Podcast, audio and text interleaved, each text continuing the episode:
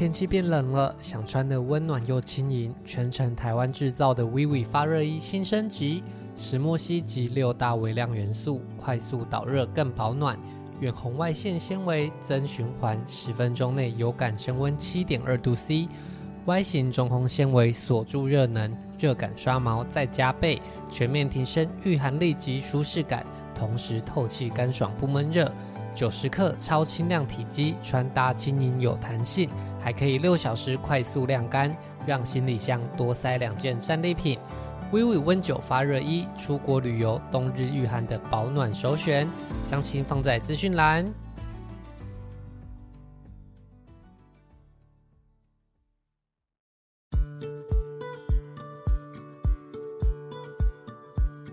大家还喜欢欧洲的家族旅行挑战吗？菜妈又回来啦！这次我们将在秋高气爽的北海道自驾冒险，探索自然风景，体验湖景温泉，享用秋日美食。准备好迎接最新一段的家族之旅了吗？我是 Shane，我是灿妈，Let's go！Let's go！大家好，我是 Shane，那我们欢迎今天的来宾蔡妈。我是蔡妈。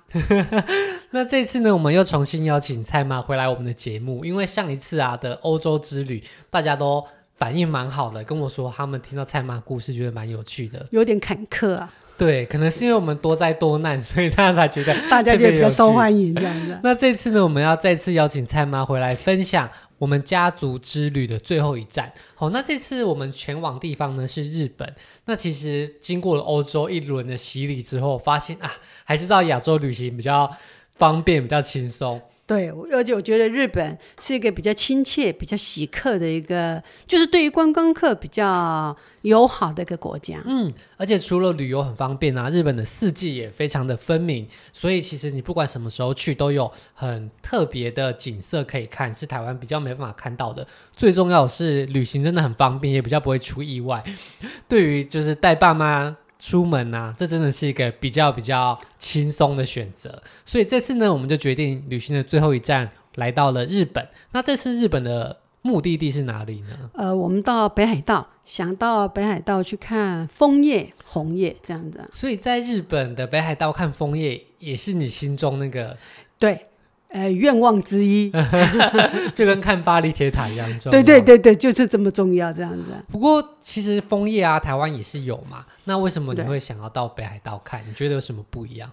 北海道，因为呃，我我们看很多影片的介绍，觉得那是一大片的。人家说树大就是美，我就觉得说，我想体验一下树大便是美的那个感觉，这样子。所以就会觉得日本的特别壮观，对对对对。那其实因为蔡妈也已经去过日本蛮多次了嘛，嗯、那这次去日本前啊，你还有一种期待的感觉吗？还是还是难免会紧张？呃，紧张倒是不会，因为我们这次到北海道去有一个非常棒的帮手啊，我们那个非常专业级的一个导游吗？呃、导呃也不算导游，就是一个旅伴。哦，对对对，啊，我们这次到日到北海道，因为有他的加入，哦，简直是。觉得安心、安全很多很多。那其实我们这次的旅伴呢、啊，并不是司机哈，也不是旅行社派来的，是我的同学。好，那因为上一次啊，我一个人带蔡爸妈出国，真的是太累了，觉得太辛苦了，太辛苦了。所以我就是特别找了一个身强体壮的年轻人跟我一起。那如果在日本开车自驾，就可以两个人轮流。是。那当遇到什么意外时的话，总是有个人可以牵着老人家，另外一个人就可以去冲锋陷阵。所以，如果今天要带长辈一起去外面，说不定你身边有一个跟你差不多年纪的人，嗯，会比较轻松啦。就对，我们的旅伴是非常非常棒的，非常棒的。所以，其实我们在出发前就已经做了万全的准备了。是。那这次到北海道，你有没有最期待、最期待看到什么东西？嗯，想要看枫叶，当然现在是看不到雪嘛啊，嗯、所以我们最主要也就是看枫叶，然后很想去吃大的螃蟹哦。好，因为我们连说北海道的什么松叶蟹啦，什么蟹什么东西哈，帝王蟹，啦，就是首选嘛。嗯、所以我们这次就而呃就选了，想说去看枫叶之外，顺便也能够呃泡泡温泉啦，还有吃吃螃蟹啦，这样子。因为看枫叶啊，泡温泉、看樱花，这个好像日本各地都有嘛。嗯。但其实说到北海道，很多人就会想要吃海鲜、吃螃蟹。喝牛奶，哦，就是北海道的乳制品也非常有名，所以这次呢，我们也特别排了很多关于这一类在地所有的行程都安排了。对，所以这次的旅程其实非常的精彩哦。是的，是的。那在出发北海道之前呢、啊，我们在台湾有没有特别做什么准备？哦，当然喽，因为我们就说老人家嘛，哈，嗯、当然就怕冷啦。因为北海道我们这个时候去看枫叶，一定是天气比较冷的，天凉一点了。对。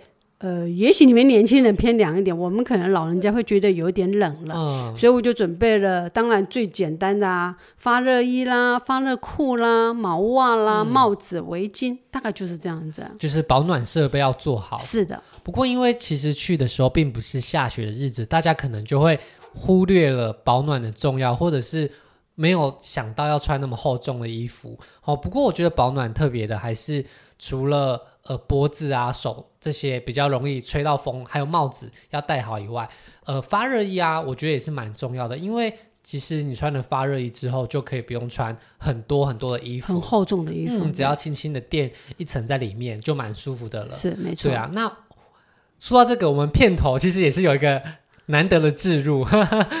对，那发热衣最重要的还是穿起来比较轻薄合身。那根据我们自己的经验呢、啊，其实穿起来确实真的还蛮保暖的。对，只要穿一件之后，外面再搭件衣服，嗯、大部分那种秋天的秋高气爽的天气是都 OK 的啦。是的，没错。那顶多再加个帽子、啊、围巾，嗯，嗯，那就给大家做参考喽。那准备完我们的行李之后啊，就准备要出发北海道了。那飞机抵达之后，我们就在机场准备前往领车。这次也是自驾的旅行。那听到这一次是自驾之旅，你的心情怎么样？会不会觉得有点紧张？还是有点紧张的。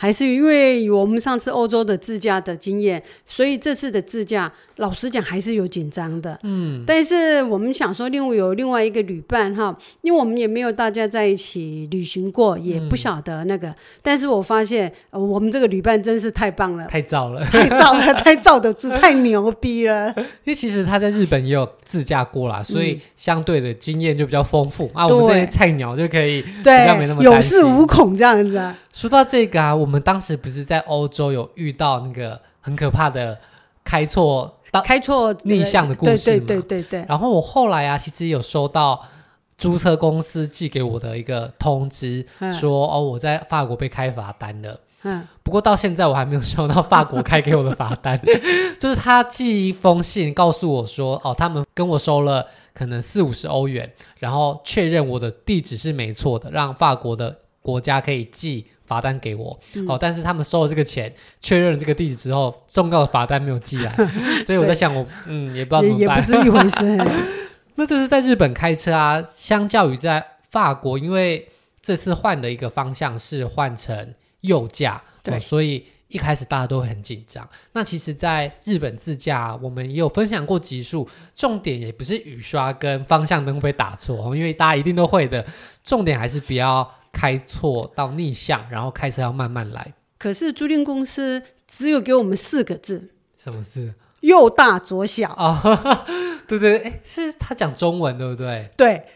那个租那个租赁公司的那个交交互人员哈，把车交给我们的那个那个那个人员哈，就跟我们讲说，你们记住四个字，右大左小。所以每次我们车开开开，我们就就会在后面不自觉的就说右大左小。对，就是你往右转你要绕大圈，往左转就要绕小圈，这样。所以就是右大左小。所以我们在日本没有发 生逆向的情形。对，那重点就是慢慢开，保持安全距离就没有问题了。对对。那其实租车这件事情啊，也是非常非常容易的，有很多线上的旅游电商网站啊，都可以预订车。那我们很幸运的是，到了机场之后，呃，他们机场有指示哪边是租车柜台嘛？那大家拖着行李到租车柜台之后，就跟他报到，他就会告诉大家哦，那就在哪个地方集合等接驳车。那大家就可以拿着行李一起上那个接驳车之后，他就会开车从机场载你到附近的他们的租车公司，那你就可以在那边办交车的一些手续，对一些事项。而且这次我们去的时候，刚好服务人员就会讲中文。我们也没有特别找，就是讲中文的柜台哦，嗯、就只是好像刚好他就是刚好他应该就是中文略略略小的，也不是说的很好，嗯、但是重点我们都可以听得到，他要告诉我们是什么东西这样子。对，那这边顺便跟大家分享一下，嗯、在北海道自驾，其实他们会有那种高速公路的通行日几日券，这种就是你可以算一下自己如果。在高速公路的距离比较远的话，划不划算哦？因为其实日本的过路费不便宜。那如果你有那个无限的呃 pass 的话，那你就可以比较轻松，没有压力。因为我们也是很长。开车觉得啊、会不会下错交流道啊？会不会是会不会开错、啊、什么的？那当你知道，哎，其实你开错了，也不会比较多钱的时候，就会比较安心一点点。哦，那所以我们其实就很顺利的领完行李啊，然后就开车出发前往我们的第一站了。那我们在北海道第一站，虽然我们是从新千岁机场入境，不过我们一开始并没有直接到札幌，而是到小樽。哦，那小樽这个地方，你以前对它有没有什么印象？呃，我完全都没有印象。呃，但是我们到日本去玩之前，我们知道了这些行程之后，我们有上，现在很多都很方便嘛，哈，YouTube 上面我们就去看了很多的，有做了一点功课。嗯，那你出发之前看人家在小樽玩的东西啊，你有没有特别期待哪一个？呃，特别哪一个？应该是想要去吃哈密瓜哦，哈密瓜冰淇淋啊。嗯，哦，想要去吃哈密瓜，还有想要去呃吃很多的海鲜冻。呃，就台湾人可能很多都是那种好吃属性，就是，对对对，就是喜欢尝一尝美食。嗯，那其实小樽呢，除了美食以外，它的很多游览景点也是蛮有名的，比方说他们的玻璃工艺啊，或者是它有很多可以散步的地方。是是，所以呢，我们第一站。就是会先到小樽去，那其实小樽的住宿并没有想象中的那么便宜哦，因为它城市热闹的地方并不多。那你的住宿啊，如果想要靠近他们最有名的运河啊，或是他们的码头附近，就是最多人逛街的地方的话，其实，在我们这一趟北海道价格里面，算是中上价位的。对对，不便宜。嗯，不过如果大家到小樽的话，也是可以推荐，就是住在。比较靠近景点的地方，那这样子你晚上走路去散步啊或什么的都会。对，因为我们就像我们到小镇去有去看他们的夜景嘛，就运河边刚好有很多小店啊，其实晚上是蛮漂亮，它有很多呃点灯哦，是蛮、嗯、蛮漂亮的啦。我们那时候去的时候啊，好像刚好遇到他们一个活动，所以他们的夜晚的运河旁边就会点了很多很多那种。完美灯泡，对，然后旁边有很多摊贩可以让大家买东西，是是是。那其实这个市集跟台湾的感觉就有点像哦。嗯，有一点像，但是呃，它并没有这么热闹，没这么热闹。但是它的东西东西都很简单，嗯、哦。虽然有很多个店铺，可能每一家卖的都不一样，可是他们卖的东西单比较单纯，比较单一这样子啊。嗯其实就像台湾逛夜市啊，就会有一些呃定番商品，常常都会见到的。那在日本的这些集市啊，他们常卖的东西也是很类似的，就比方说炒面啊，对啊，章鱼烧、章鱼丸呃章呃对啊，章鱼烧、章鱼丸子啊，嗯、然后味噌汤啊，然后蟹肉卷、甜不辣，哎，不是关东煮啦，关东煮，对、嗯、他们叫关东煮，大致上就是这些。不过。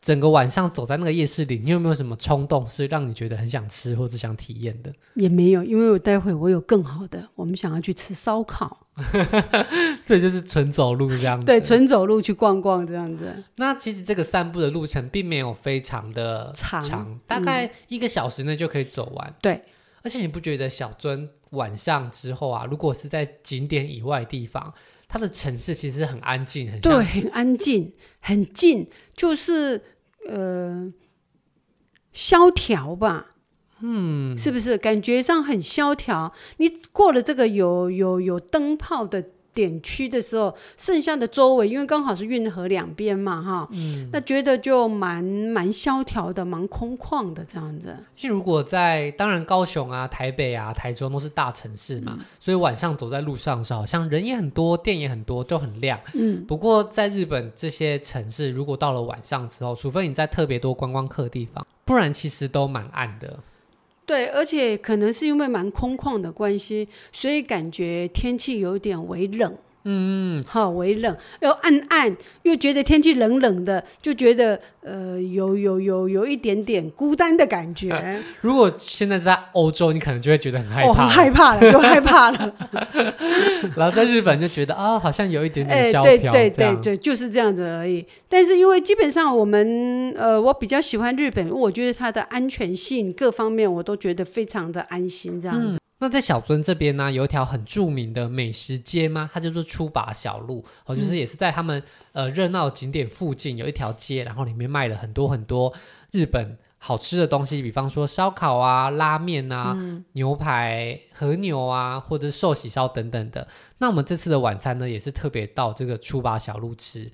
那因为在出发前，呃，蔡爸就一直说他想吃烧烤，烧烤，对，所以我们就在这个地方特别找了一家烧烤店。嗯、这个烧烤店很特别哦，它里面的位置超少的，对，大概应该不到十个哈、哦。嗯，我们四个人坐进去，好像就半满了。对，旁边应该最多应该容不下八个人呐、啊。嗯，而且我们原本想说啊，到小樽会不会很多观光客啊？餐厅都要等很久。是，但其实。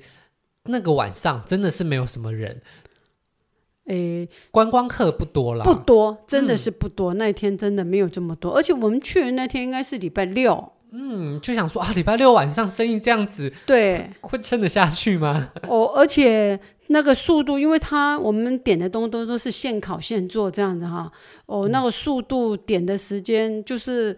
用餐的时间就蛮长的。嗯，那我们这时候在里面点餐啊，其实点的东西也还蛮多的哎，就像是呃培根烤麻薯啊，嗯，然后烤鸡肉啊，烤海螺。烤青椒，或是汉堡排、牛排、猪排、烤茄子，其实我们吃了很多很多了。然后旁边那个日本人，他们通常居酒屋可能就是下班喝酒啊、嗯、聊天，点两三个菜，然后我们狂点一轮。嗯、他可能想说点这么多，他根本来不及烤，难怪会我们觉得烤很久这样子。对，烤的蛮久的。嗯、那在这么多菜色里面，有没有哪一项是觉得还不错的？我觉得烤烤那个海螺啊，还有跟烤那个青椒，像人家。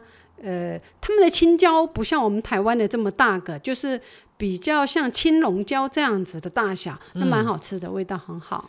但其他的烧烤的东西，你觉得还 OK 吗？还 OK 啊，但是、嗯、呃，就是就是这样子了，就是一定要选比较特别的，大概就是这样子了。嗯、那根据我自己的经验啊，因为。大家到日本其实都很常吃烧烤店嘛，对，最多了。我觉得这间呢，并不算是以美味著称的，而是一个以方便或或是喝酒啊，因为旁边就很多日本人嘛，他们就在看新闻或看电视，然后聊天啦，喝酒，嗯、然后那个整个气氛是很安静的，然后。店主就是一个哦，日本的老贝贝，然后在那边、欸、慢慢慢慢，对对对，所以就是那个氛围就觉得啊，我们好像真的到日本了啊。食物就是有日本烧烤的水准，不过如果大家是抱着哦，我要吃超级好吃的什么隐藏美食，我觉得倒也不用那么期待。嗯，那吃完晚餐之后，隔天中午就来到我们的其中一个重头戏，就是到北海道会想要吃的海鲜。那到了小樽呢、啊，大家如果有 Google 游记的话，应该都会知道三角市场这个地方，就是他们著名的海鲜集散地，不管是卖生的，或是卖一些定时啊、冻饭等等的。那如果大家有做功课的话，其实也会看到一个很著名的餐厅，叫龙波食堂，就是很多人推荐。哦，那太有名了。我们看很多，我我们做的功课当中，大家所说三角市场好吃的海鲜冻，嗯、都是指这一家。嗯。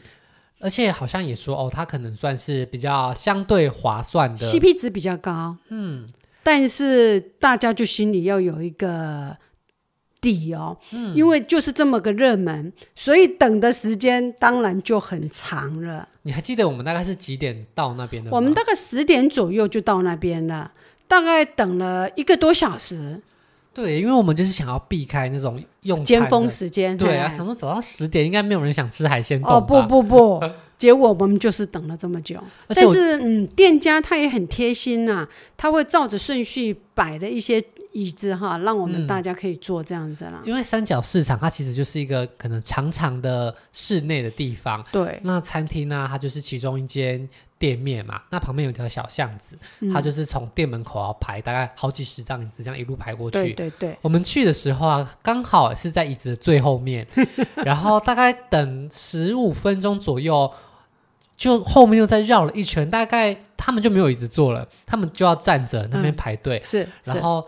店家就可能就会哎，两个人可以进去的时候，就两个人离开位置往里面坐，然后大家就会屁股往前面两个椅子 就自动往前挪啊，这样子。对，那其实里面排队的人啊，我觉得大部分还是亚洲人为，一定是亚洲人啊。不过好像真的都是以讲中文的人为多数。是是没错，好像都是呃我们台湾客哈，嗯，好像来的较多，或是香港啊，中国。都有看到，嗯，是没错，大家可能都看到类似的脸孔，对，就是实际推荐或是别人心得都是分享一样的，嗯、所以就来这个龙坡食堂。但是对了，他的东西确实是我们那天呃还有点了一个好像是叫八角鱼的生鱼片吧，嗯，那个那个真的非常好吃，而且我觉得在我们台湾，我好像吃了这么多海鲜料理，好像没有碰过有这一类的食材。因为它其实就是以海鲜冻为主的餐厅，那我们当时就是一个人将近点一碗海鲜冻。对，海鲜冻。那除了海鲜冻以外啊，他也会推荐说，哦，我们这里有当地特产这个八角鱼，要切成鱼片。对对对对。那我们就是，当然观光客都这样说，就是说，好好好好。好好好那它的海鲜冻啊，其实价格也不贵哦，大概两千多日币左右。然后上面呢就有非常多的海鲜，比方说，哦，我们之后可以把照片放在我们的网络上，就是官网或者是 IG 上，大家可以看。那我们这边大概形容一下还有什么料，它就是一个冻饭的碗的大小，啊，里面就铺醋饭嘛。听到看到要流吞口水，吞口水一下。上面有一只超级大的虾子，对，生的虾子，生的虾子，嗯，然后旁边摆鲑卵，然后两片的大片的鲑鱼生鱼片，尾鱼生鱼片，然后还有干贝，还有海胆，还有一些备注哦、嗯，所以其实这个生鱼片的冻饭呢，就是上面摆的满满的，对。那如果说你不想要吃特别的哪一类的海鲜，其实它都有很多不一样的选择。像你跟爸爸点的就是只有鲑鱼、尾鱼跟海胆，对不对？对，因为因为我们家老爷说一定要到北海道吃海胆，嗯，所以就那个，所以就我们就点的就是海胆比较多的、的比较丰富的那一种。那实际上吃这个生鱼片冻饭，你的感受怎么样？你喜欢吗？嗯，我不喜欢吃海胆。对，其实你是不喜欢吃海胆的人。我不喜欢吃海胆，但是老爷喜欢，老爷吃就可以。嗯、但是我觉得说他的，我我觉得尾鱼、鲑鱼，我们在日本吃这么多海鲜冻来讲，我觉得我都觉得还好。我觉得还好，嗯，但是我对那个八角鱼的生鱼片，嗯、我觉得我蛮爱好的。觉我觉得 Q Q 弹弹，Q 弹 Q 弹这样子，觉得很好吃，很好吃。鲑鱼跟尾鱼都是油脂相对比较丰富，所以它就比较软，嗯，比较软啊。那这个八角鱼片、生鱼片，它是非常 Q 弹，嗯，觉得短一短一这样子，嗯、很好，味道并没有很重。但是口感是对，是就是还感觉是鲜的一个鲜字可以表达这样子。那如果今天你是喜欢吃呃单纯的台湾也有吃得到那种海鲜冻，我觉得它的味道也是不错的，因为北海道的干贝一直就是台湾人特别会喜欢买的哦，不管是团购啊，或者在餐厅吃饭都会说哦，北海道生食干贝。那你到北海道就可以吃到，嗯，就是那个味道。是没错没错。那海胆呢？其实我觉得这就是一个。比较容易有差别的食材了，因为没有那么新鲜的海胆，可能它就会吃起来腥味比较重，或是会臭臭的。不过我觉得这边的海胆就不用担心有这样的问题啦。对，吃起来海味是很丰富，没错，不过不会有太浓的怪怪的味道。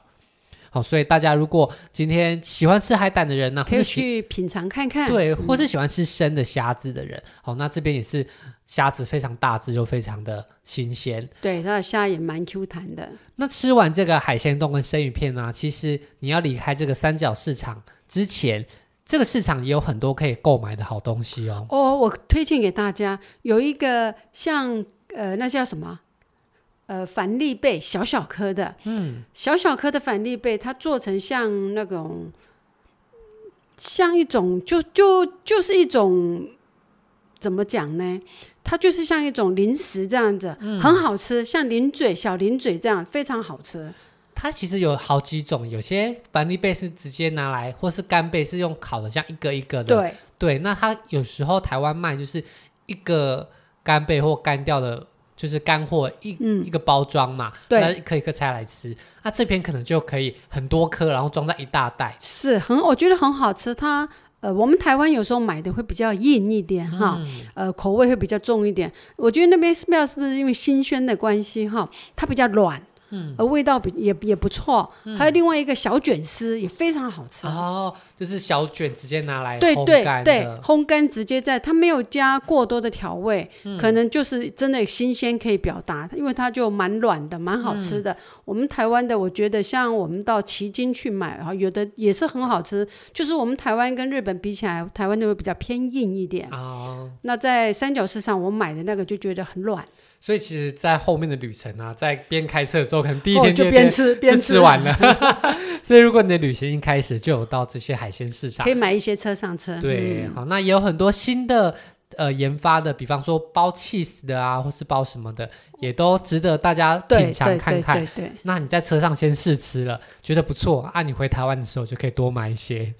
不过我我记得我们在三角市场买的这些个零嘴，然后到了别个地方去的时候，并没有发现有同款的东西了。嗯，有些有一样的，有些对，有些就没有一样了。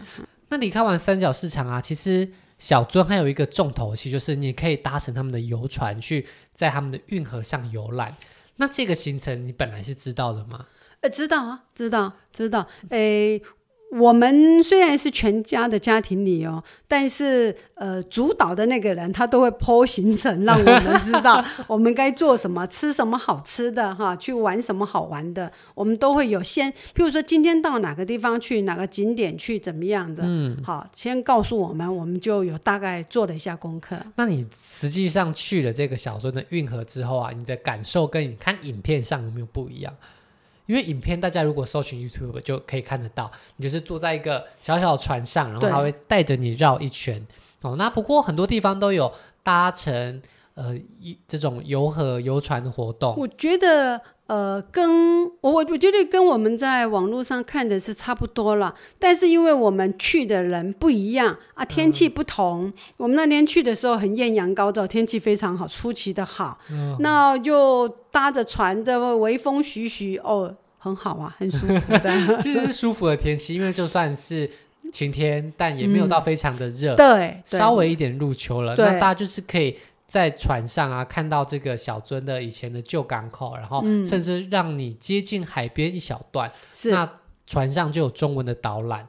其实我觉得整个小樽的氛围，因为毕竟是一个靠近海的码头嘛，嗯、跟高雄的。码头边有类似的感觉，对，有一个那个味道，嗯、有那个味道，就连卖的商品也都蛮类似的，对对对 对，就是那些文创商品，对对。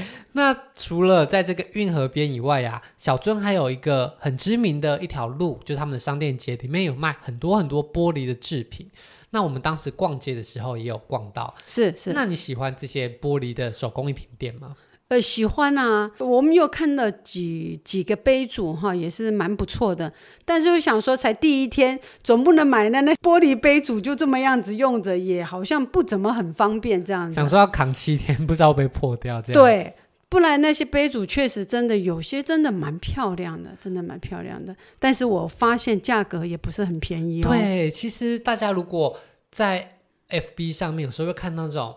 诈骗的单页广告，然后就是说、嗯、哦，北海道什么什么烧纸玻璃工厂啊，嗯、卖那些玻璃杯，然后很便宜，一个几百块。但那个其实有些都不是正品。那你实际到北海道小樽看那些正品啊，它有很多不一样的玻璃制品店啊，一个都是上千甚至上万日币。对啊，不便宜，都不便宜的。嗯、不过真的非常细致啦，然后有很多颜色在光线上。对，对，它就是一个玻璃杯，它不像我们台湾一个玻璃杯可能一个颜色、两个颜色，嗯、那它就有很多造型哦，造呃很多造型之外，它的杯子会有很多个图案或很多个颜色的调配，嗯、我觉得是很精美的，很精美的。那除了杯子以外，他们有一个蛮流行的，就是像玻璃夹出的画框，就是两片玻璃夹在一起，中间就填一些彩色的沙子啊。嗯，然后你画框翻过来之后，沙子就会慢慢移动，它就像是一个沙漏，又像是一个流动的画，其实也是蛮漂亮的。不过那个价格也是非常的惊人。对我我我个人是觉得那边卖的东西。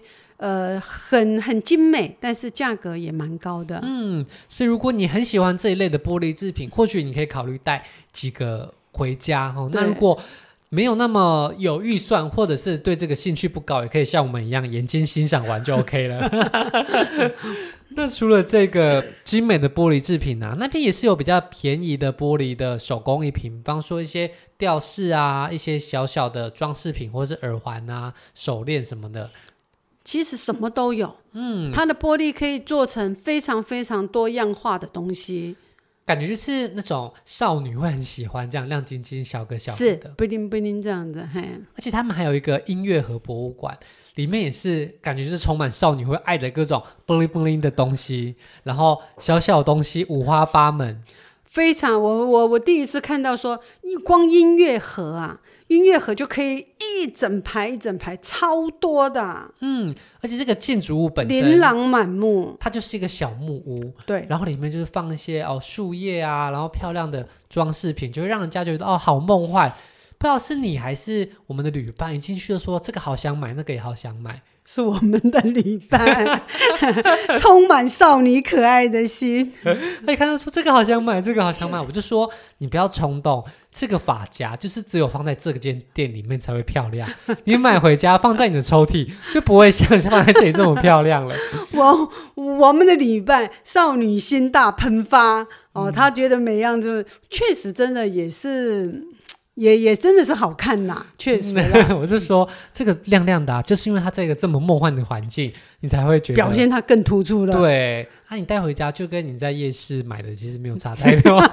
后来就是把那个滤镜剥掉，就是把你的眼睛放回正常的。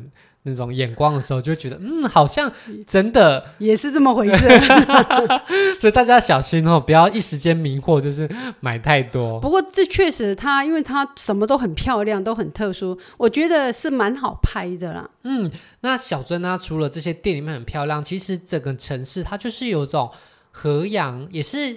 因为它好像，嗯，历史我们也没有到特别了解，就不多说。不过它的建筑是有一些西式的，有一点洋风。对对对，所以这些老的建筑啊，即便你跟这个建筑物本身合照，都是非常好看的。对，非常好看。那最后呢，小樽还有一个也是很出名的，就是大家如果上网搜寻实际或游记都会看到，就是哈密瓜冰淇淋。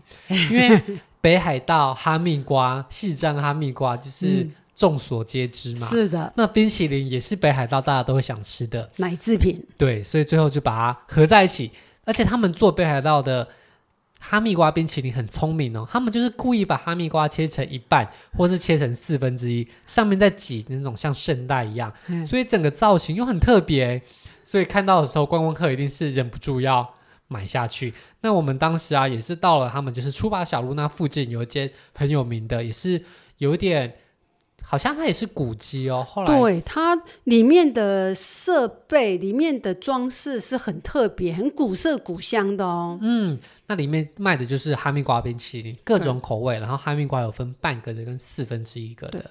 那我们就来问一下蔡妈，你觉得这个哈密瓜冰淇淋味道如何？诶，我我觉得，诶。也许我没有吃到这么好吃的啦。如果以我当天所吃的哈密瓜来来讲的话，我觉得我们台湾的卡蜜拉比它更好吃。而且不要说哈密瓜，就连冰淇淋我吃起来，我也觉得好像还好。然后哈密瓜冰淇淋，大家就觉得是不是一个呃很特别的？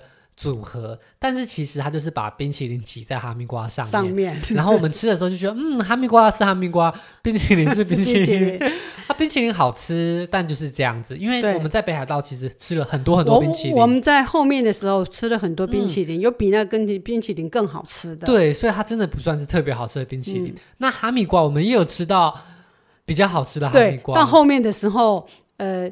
我应该是说一个地区一个地区不一样啦。我们刚好那天去的是在小樽这种的哈密瓜，因为好像他们说哈密瓜已经过了盛产期了。嗯，它现在所有的哈密瓜可能都是留置在，就是留，就是已经过冷藏才拿出来用的，嗯、所以它的味道可能不像刚熟成的时候来的这么香，这么好吃了。